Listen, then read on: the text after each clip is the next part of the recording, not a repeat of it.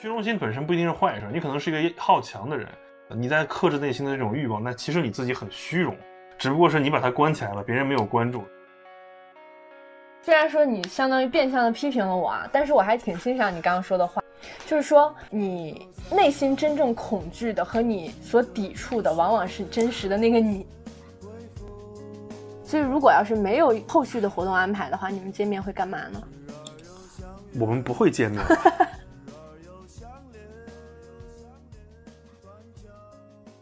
Hello，大家好，欢迎来到有惊无险商店，两个北大毕业生的人生游戏体验。我是 Alison，我是乔。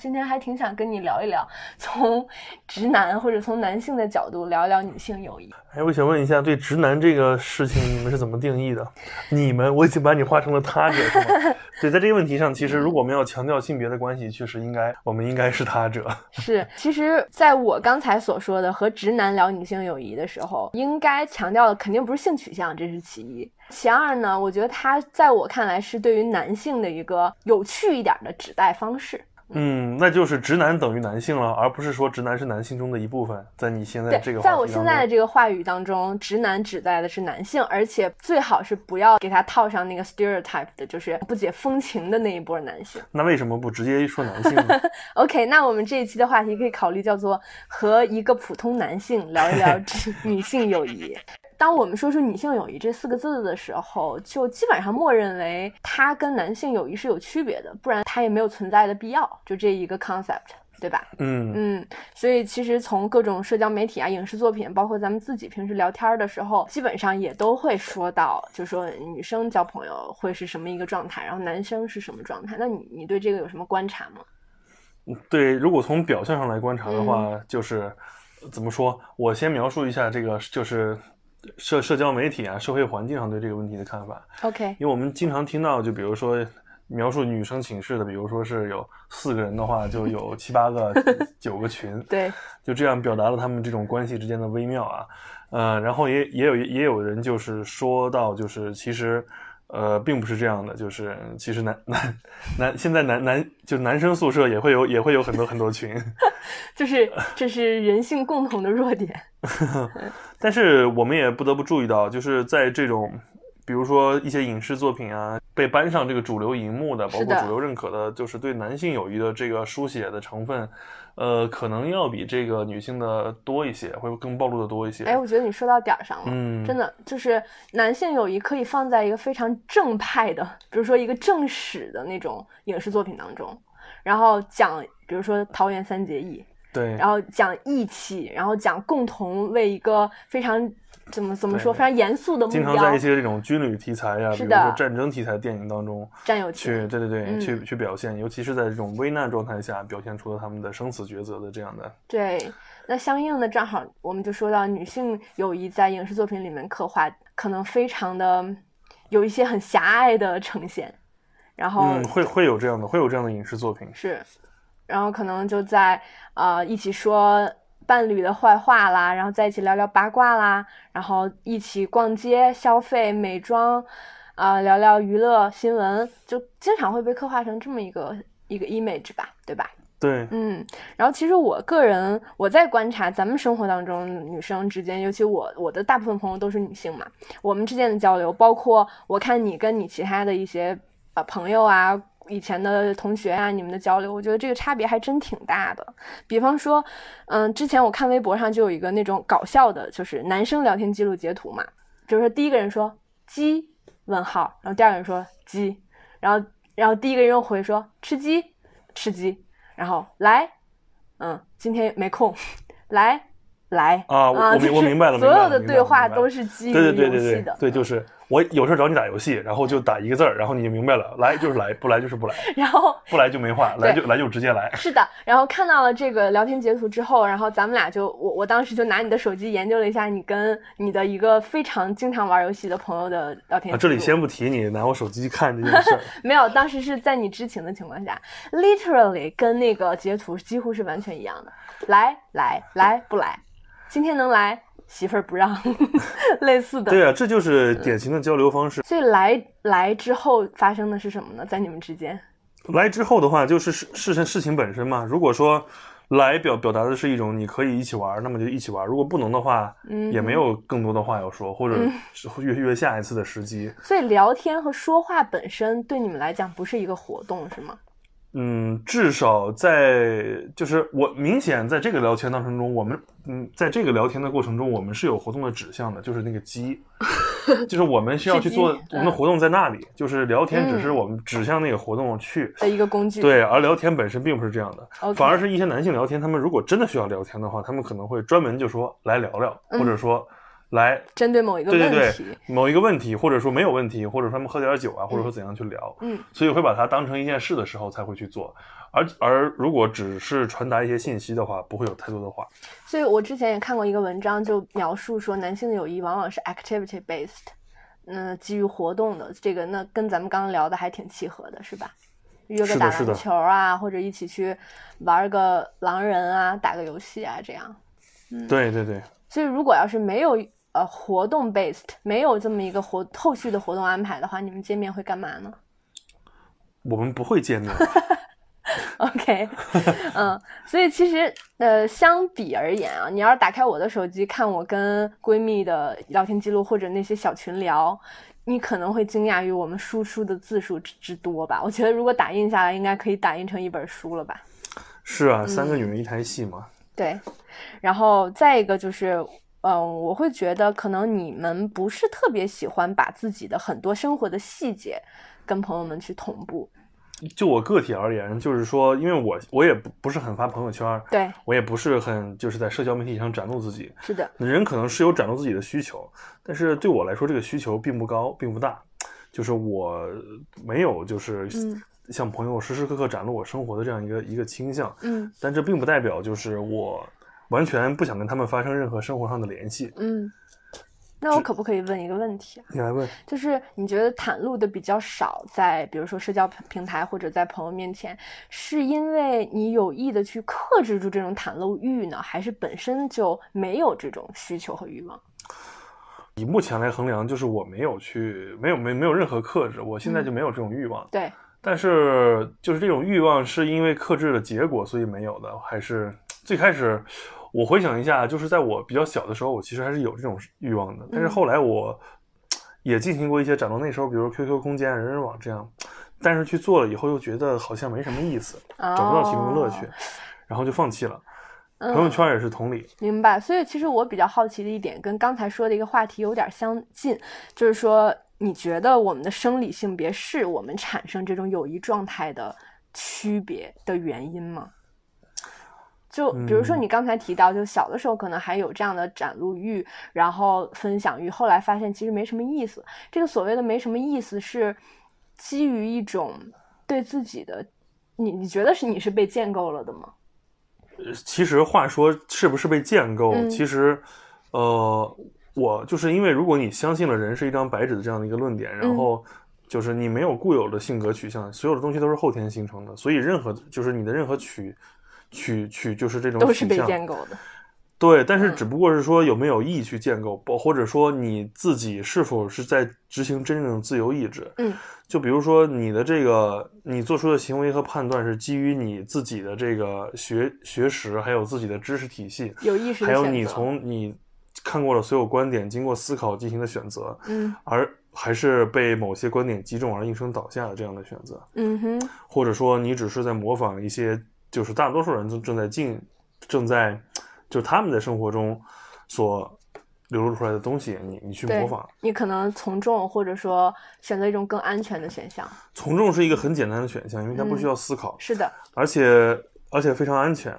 而且大部分人既然都这样的话，应该自自己这么做，应该也是会。对，你也你跟大家有更更。就是更多的共同话题。对，是这样。就是我们刚刚聊的这么多的表象的区别，其实很容易想到的一个呃，产生这些区别的原因就是生理构造嘛。因为大家其实也有很多很多文章已经说过，比如说女性大脑可能它天然就对语言啊、对情绪的这些区块，它处理的是更精确的，然后可能共情能力更强啊。然后男性，比如说他的目标感、方向感等等这种能力更强，这个首先是生理构造。呃，从科学角度说，产生区别的一个原因嘛。然后呢，我个人其实会觉得，嗯，还有很大一部分因素会是社会建构的结果，因为就我们刚刚说到那种男性、女性你固有的社会性别角色的那个刻板印象，就比方说，男性如果给朋友打电话，那个大书特书自己最近的非常 detail 的生活细节之后，然后痛哭流涕，这个场景会不会让你觉得不适？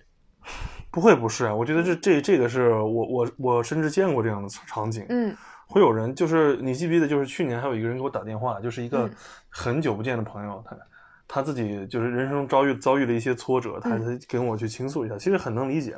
但是你这个事情发生的频次和频率是的，就是就是会跟女性会显得有所不同。你们会经常，比如说每周打几个电话来沟通一下感情。对。那我接到这个朋友，可能我们两年一一两年之内都不会通一次话。嗯。这个频率。但是这两年没有通话的过程当中，他在你心里的地位有变化吗？嗯，其实谈不上什么地位，就是，呃，你你要非要说地位的话，他就在那儿。但是你如果说你会时时刻想起他吗？不会，就是你可能会在某些某些事情、某些场合的记忆里唤起他，但是一般也不会放在脑子里。就是一般，不过一就是我一般处理一件事情的时候，其他事情就是会放在旁边。嗯，刚才你说到那个生理构造，还有这个就是。分工的问题啊，我想说一下。实际上，在我的观点里，呃，因人就是因为生理构造上或者说这种天先天上的不同，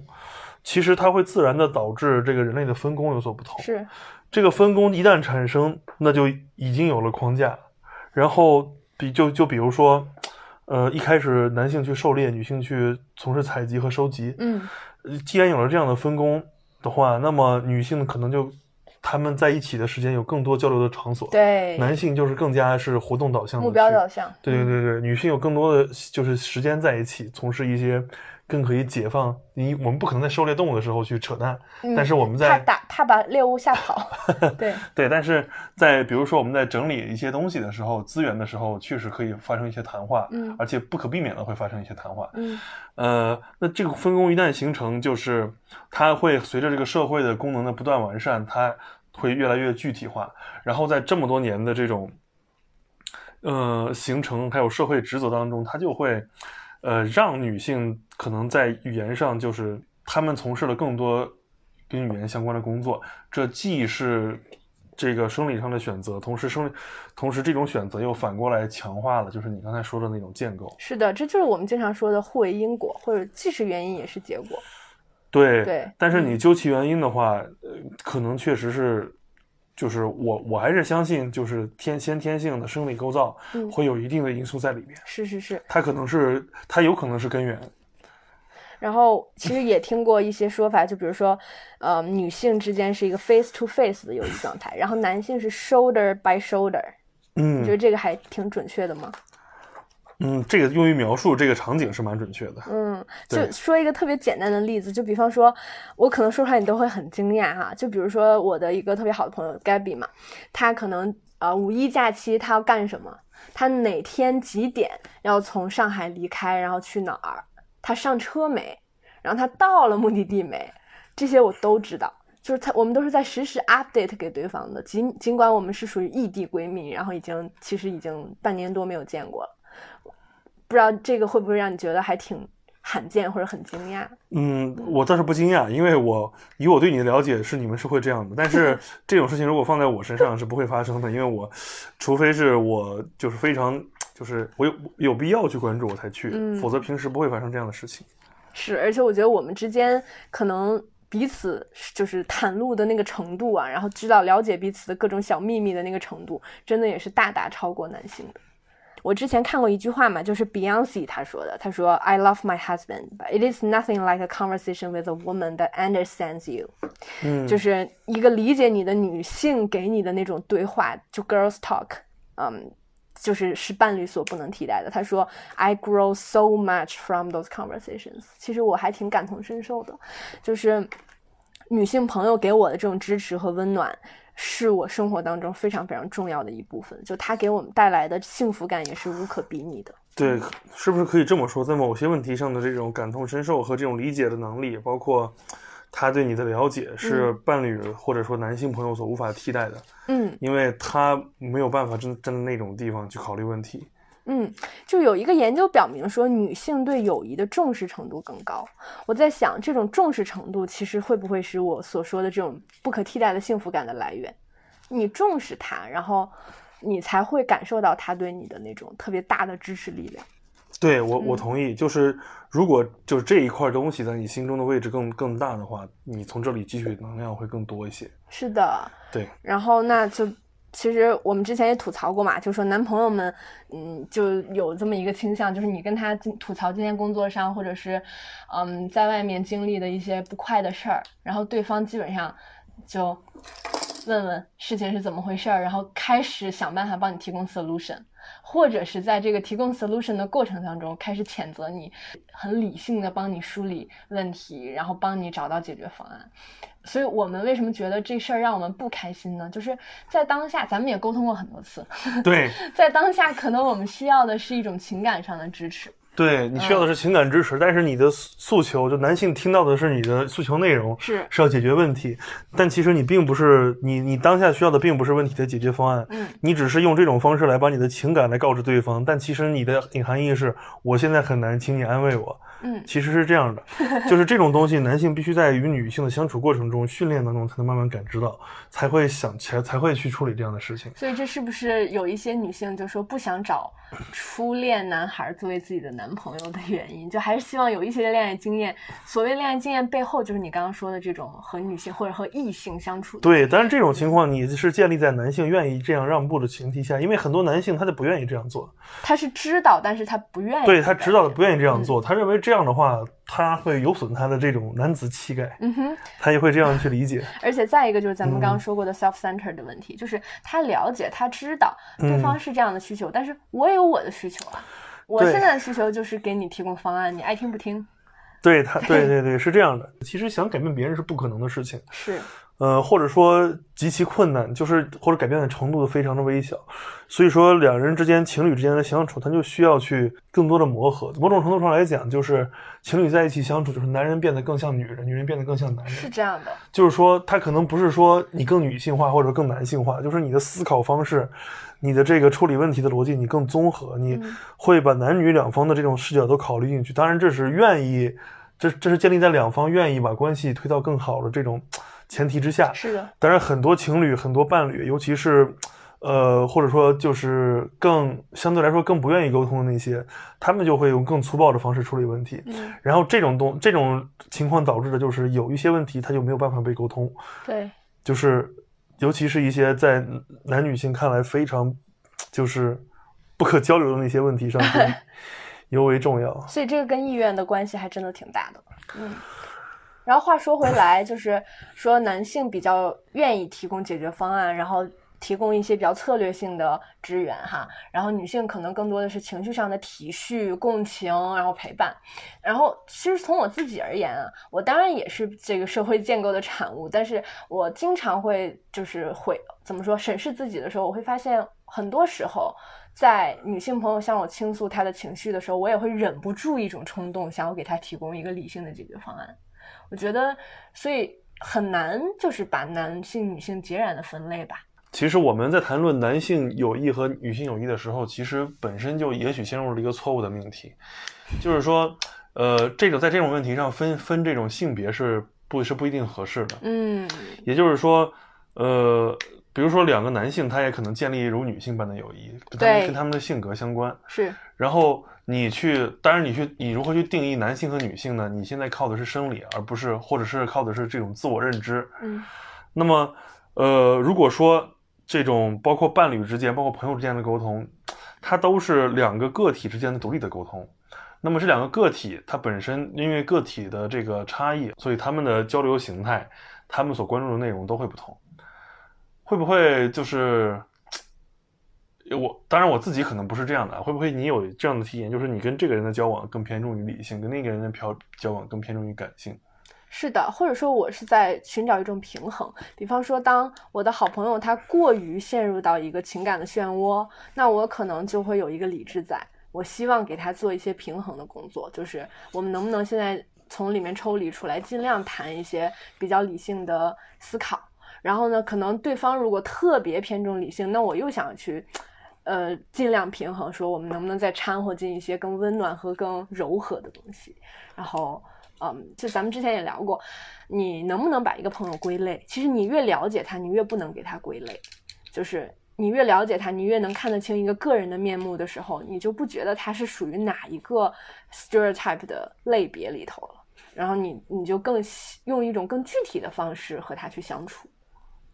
嗯，是的，是的，就是你们你们越亲密越越越有一种独有的关系。是的，所以你们越无法归类，因为你看到他的很多面。是，就像嗯，我我要想把你归类为哪一种。呃，典型的男性类别里，我也很难去做。所以没有谁是一种典型的男性类别，只是大家拿这个东西来去贴了标签，就能很方便的处理问题。是的，然后其实有的时候也没有那么严肃，只是用这种标签来打趣啊，其实也是一个谈呃茶余饭后聊天的一个话题。你看，在在我在我这里拿标签去打趣的需求就不是很大。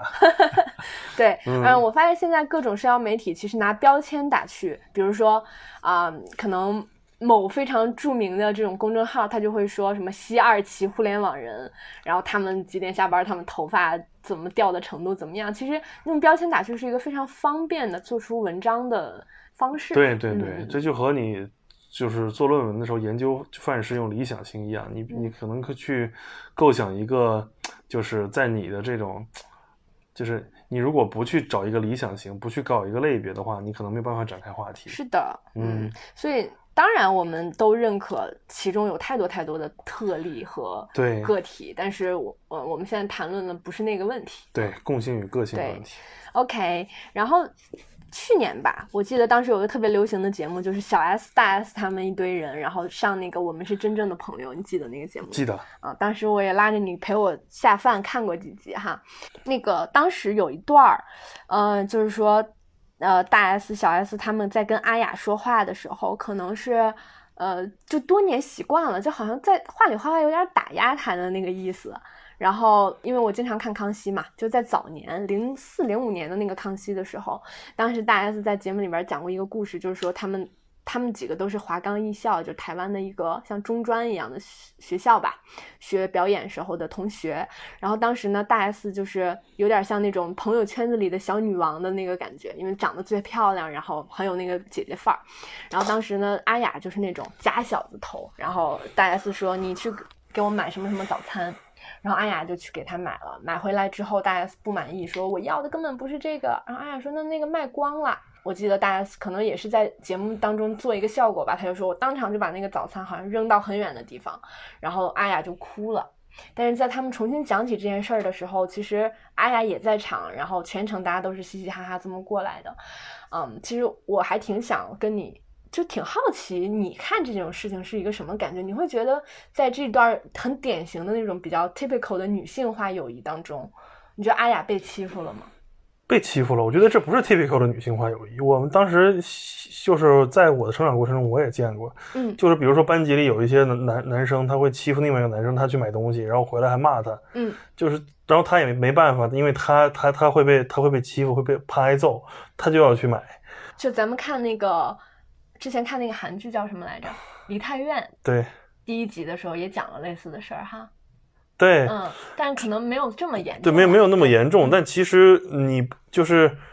你不管，就是你你站在现在去去跟过去和解一样。但过去其实如果有如如果是在学生时代的话，确实很容易受到创伤的。嗯，这种东西都是客观存在的。我会有一种感觉，就是他们之间，嗯，当然。我我们不是在针对就是这个七仙女，因为我实在是他们的粉丝，我太爱他们了啊，所以根本不是在针对这个群体，就是呃跳出来说这个事儿，就是我会在类似这样的友谊当中看到一种很微妙的张力，就是莫名的较劲和竞争感，竞争感。友谊本身就并不是就就是很复杂的东西，就是竞争感呀，包括这种彼此的厌，就是甚至对某一某一部分的厌恶，嗯，呃，都是在里边的。其实就是人与人之间的关系。你如果你就可以把把人与人之间关系当成一个数轴吧，可能你过了零这边就算友谊，过了少于零那边就就算。淡淡漠或者是敌对，或者你怎么去算？嗯，就是你可能只是在数轴上不断的去移动，你不能截然的说我跟这个人是朋友，这个人不是朋友。嗯，但其实你跟某个人也许亦敌亦友，跟某个人也许虽然是好朋友，但是你有一个有一个方面，你俩就是完全互相看不上的。你说的特别对，就是亦敌亦友这个，其实在英文的语境当中也有一个词儿叫 frenemy。friend 跟 enemy 的结合，然后其实他讲的就是这种友谊当中的可能很微妙的权力关系，然后会有一种竞争，有嫉妒的成分，有炫耀的成分，对，有厌恶的，甚至可能某一些方面憎恨的成分。嗯，对，因为友谊是个人的需求，就是说你自己其实人与人就是人人有交流的需求，你在世界上你就会自己去展开触触角去寻找这种友谊这种关系。就能让你安全稳定的进行社交，嗯，那么有这样的场所的话，就必然会，你不可能找得到就是完全顺着你来的人，除非你是皇帝，是，对，但是那样的人反而那皇帝有也也 对也没有，对对，所以说就是找到一个基本 OK 的，就是大部分东西你们聊到一块儿，然后小部分求同存异，或者说你们。也愿意就是保留那部分自己的领地，不去互相触碰，然后在某一部分安全的区域展开友谊。不要把友谊神化到一个神圣的程度，对吧？这样对对对，管理好对友谊的预期，对对对，会获得更多的幸福。对对，他他就是个独立的个体，你去这么想想问题就好了。对，然后其实嗯，刚刚说到这个嗯，不管是女性友谊还是人与人之间的普遍的友谊吧，就呃当中存在的这种不纯然的彼此。喜爱可能有一些复杂的、微妙的成分在啊。说到这个，其实我特别想很坦诚的说，我大多数时候，当然朋友在生活、工作当中取得进步，我都会特别为他们开心。但偶尔呢，可能跟自己状态有关系。就是我如果处在一个可能没有那么顺，或者是那么开心的状态下，我当听到对方取得了一个挺大的一个进步啊之类的，我会感受到一种竞争压力，就是我会有一种莫名的，可能不是纯然的开心。这一点我不得不承认。不知道你你会不会有这样的时刻？我我也会有，但是我挺理解你。我会把这种，就是我觉得这种，呃，不开心是你综合状态的一个结果。综合综合，就是你是来自台北吗？对，我我这我是受你影响。呃，是这样，就是你为你为他的这个事情，你你觉得他厉害，这这是一种，你觉得自己就是是一种情绪，觉得自己受到压力是另一种情绪，你无法把他们割裂开来。就是说，我既可以就是为他而感到开心，我又同时也可以就是不爽于自己。这个不爽也不是针对他的。对，如果你真的是不爽他，那你那你们确实就称不上友谊关系了。对，你见不得他好，你我感觉就是。我觉得你刚才解救了我，就是你这份不爽可能是针对自己的，比如说我对自己不满意，或者说我气自己没有用同样的速度和他一起成长，就好像在这一步上我落后了一点点，我的那种有点焦虑和。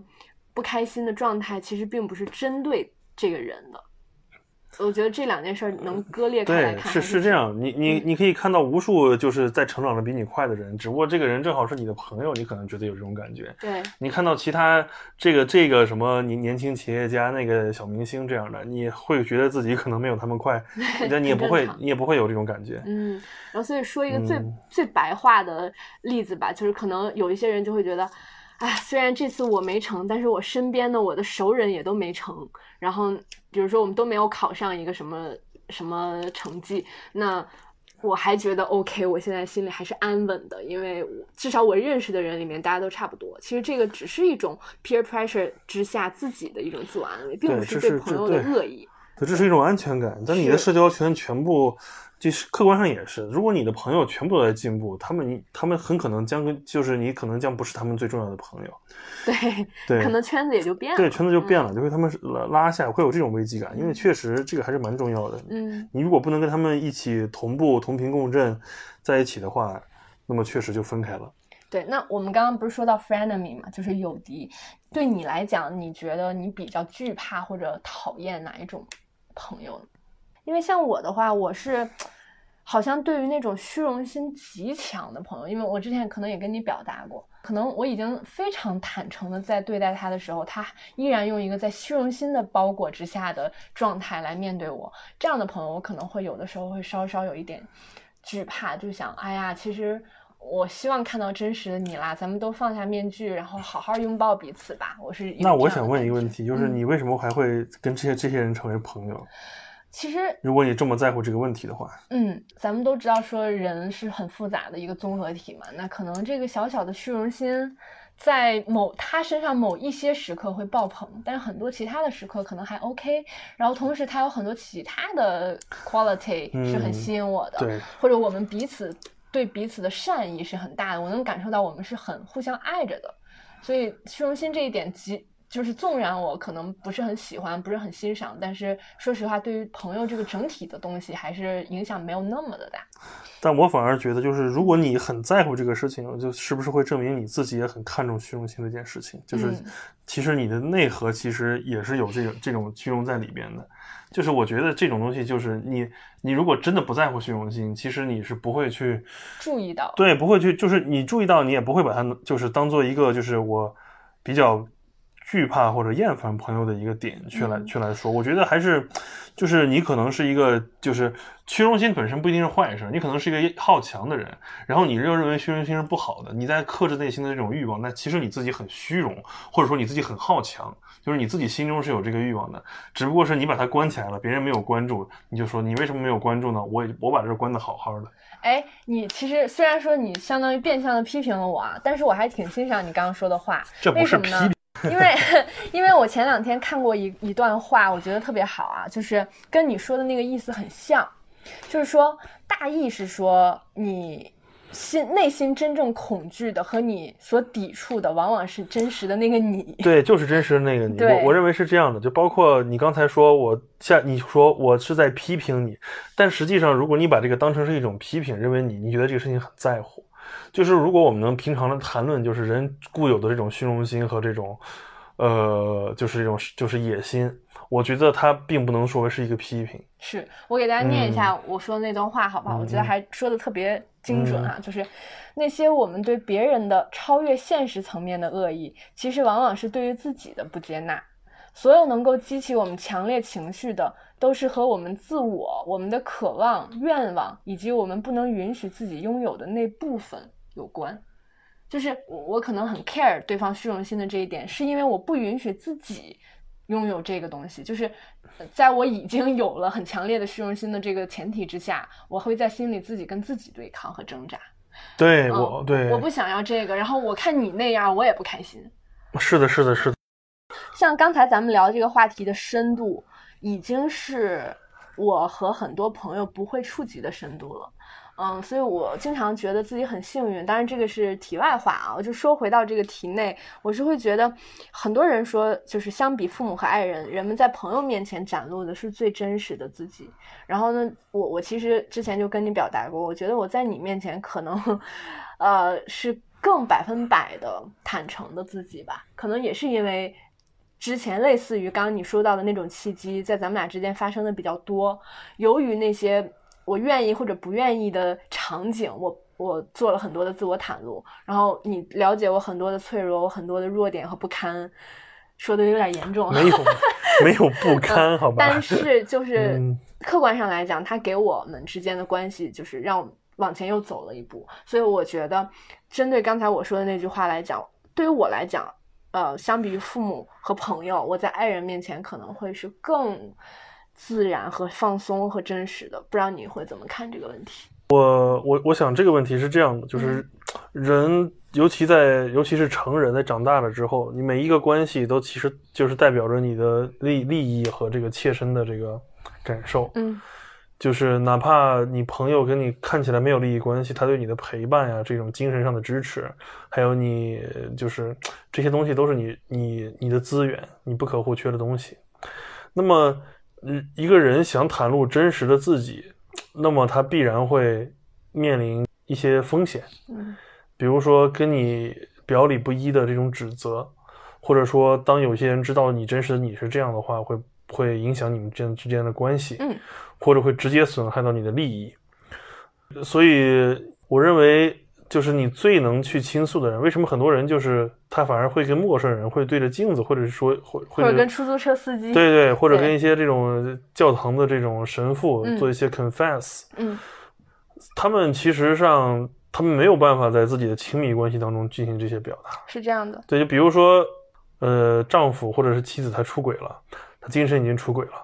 不管他身体有没有，嗯，他没有办法向自己的妻子去 confess，是的，是吧？他也没有可能没有办法跟朋友去讲，对因为，会面临一种道德审判。对对对对，但是可能有的朋友他们还 OK，还 OK 是可以去这样讲的，然后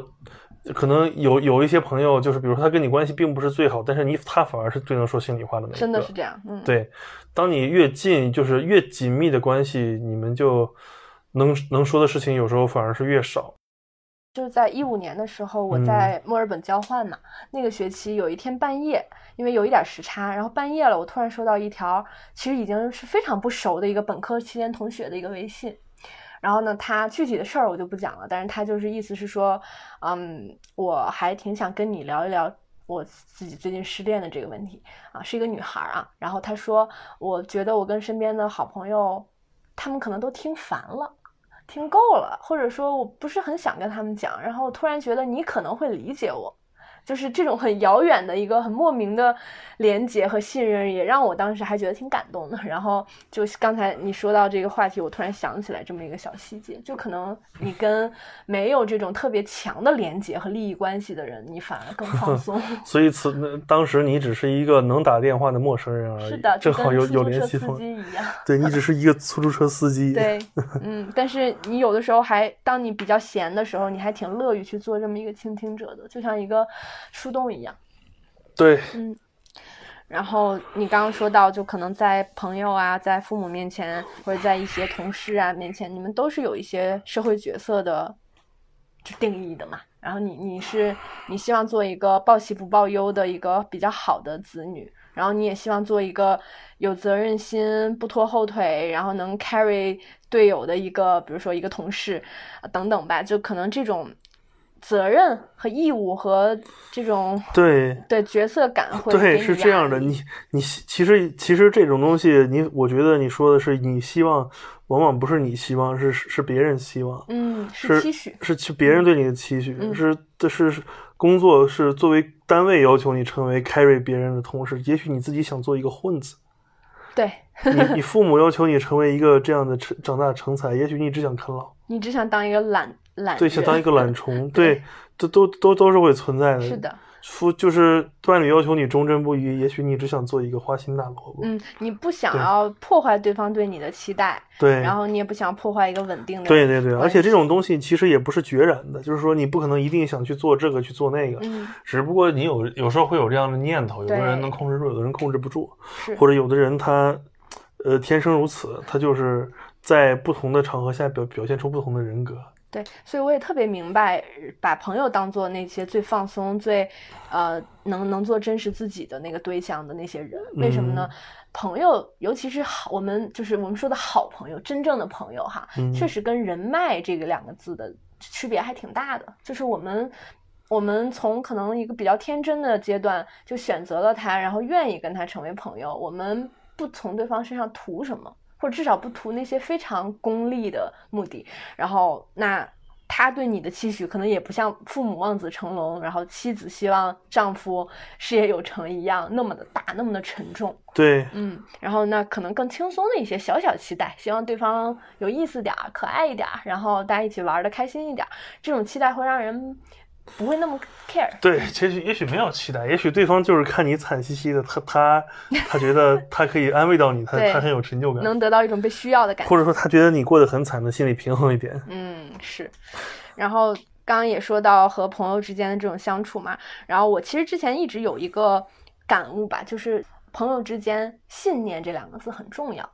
呃，我来解释一下我这个想法是什么意思啊？就是，嗯、我我最早产生这个想法的时候，是我的一个同事，他呃明年要办婚礼了，然后呢，当时他给我发来了一段话，他就说，啊、我这个婚礼因为是在一个外地的城市办，然后呢，我我们单位可能也没有这种所有同事都要去参加彼此婚礼的这么一个习俗，所以他就跟我说，我只邀请了你们，然后你跟你的男朋友一起来。参加吧，然后我们后面有一个 after party，大家可以年轻人们在一起玩儿。然后他说，毕竟你是我入职以来最好的朋友，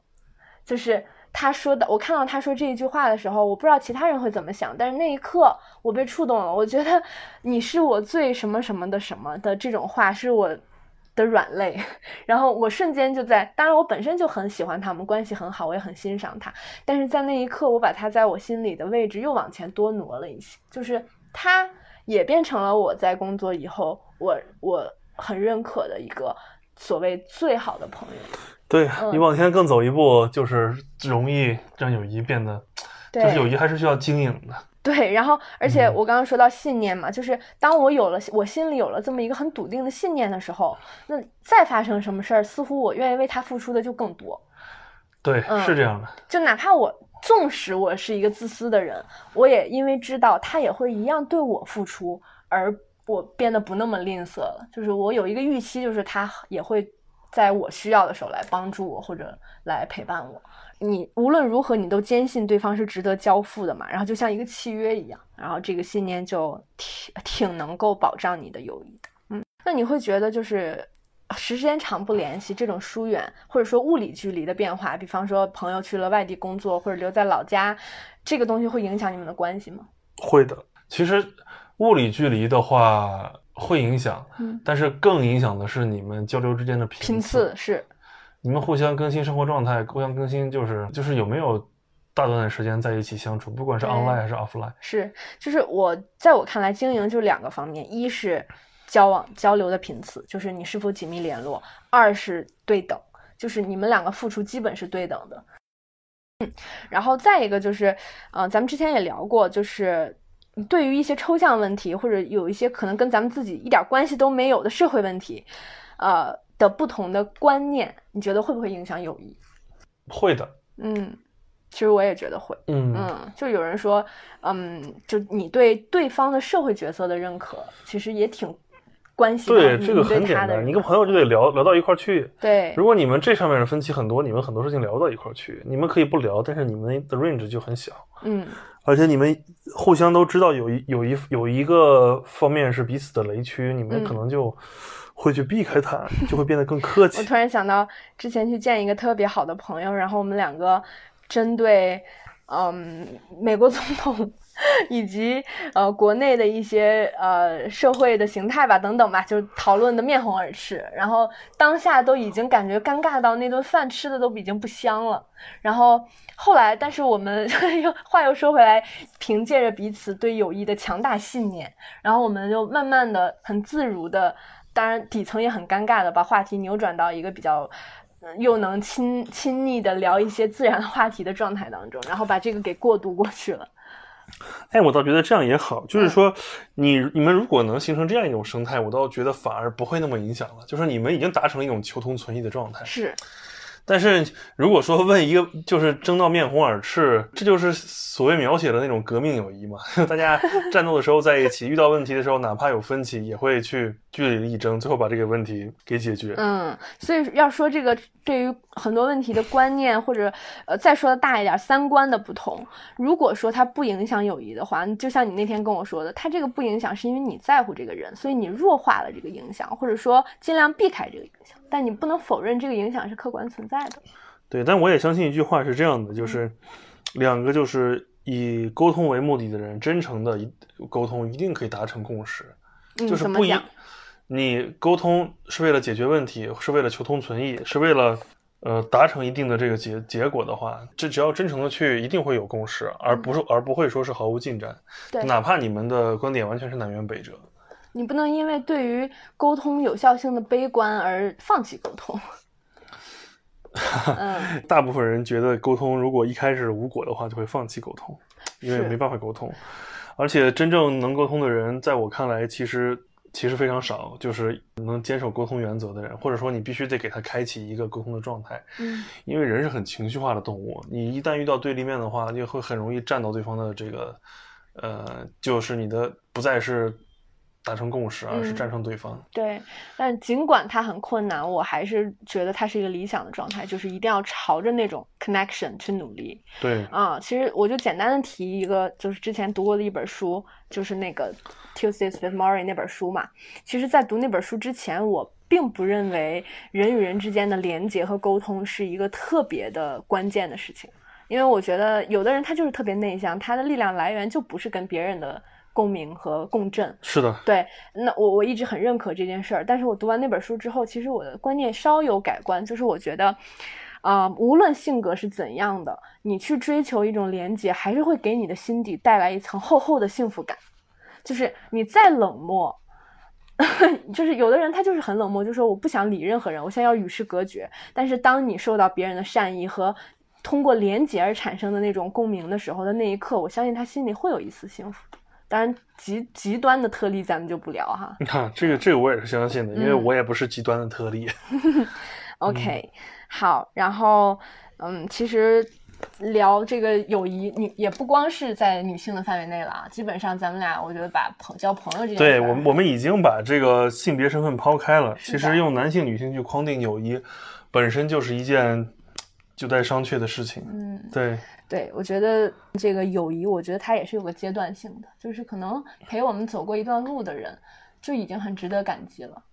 嗯，就像是的，你刚刚说的物理距离啊，然后种种可能对无奈的分歧啊，或者是时间导致的这种疏远啊。对，我觉得大部分人就是有意识的去选择这种朋友的人，其实并不是特别多，因为他们其实都是在这种人生的过程中你遇到的。比如说你跟，比如说你跟小丽的性格更合，但是你俩正好没分在一个班。小丽，对，嗯，对，是这样的。对你跟小芳正好分在了一个班，然后你俩做同桌。他俩，你俩也许没有那他俩那么合，但是你俩的关系就会更好。嗯，是的，就是这样的运气。对，就包括你跟父母，有的人跟父母是很好的朋友，有的人不是。嗯，那这种东西，比如说亲人，当然是最开始接触最多的，但是你没有办法去选择。对，所以说，有的人他跟父母成为了很好的朋友，跟伴侣成为了很好的朋友，这也是一个运气。对，嗯，就是那个 lucky I'm in love with my best friend。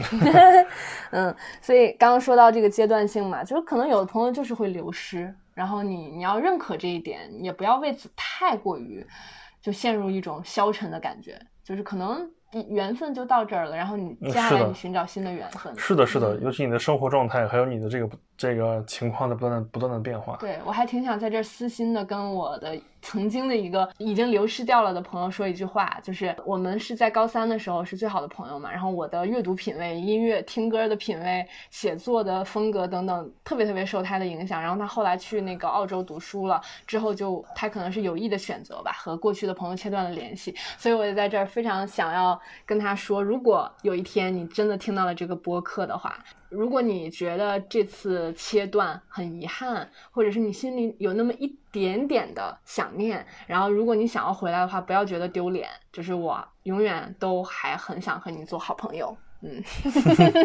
真棒。嗯，然后我最后还想跟广大男性朋友说一句话，因为其实说实话，不是所有的男性都能像你这样。要要小心了啊！现在说话。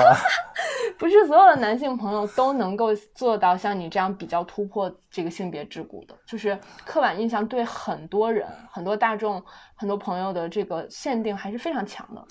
你知道我真的突破了吗？还是我在表演呢？你的程度，我觉得还是 OK 的啊。所以我很想要跟那些很想和朋友倾诉，但是觉得这个事儿太阴柔、太婆婆妈妈的那些男性朋友讲，其实你选择去倾诉、选择去吐露和袒露，也是一种勇敢。哎，男性也好说，带着酒去就好了。是的，嗯，好，那我们今天关于这个友谊的这段分享就到这儿吧。也许 我们慢慢会有一些朋友也能听到我们之间的这个记录和交谈，那我觉得能跟大家共同分享这么一些心路历程吧，也挺幸福的。嗯，好，那就这样啦，再见。好，拜拜。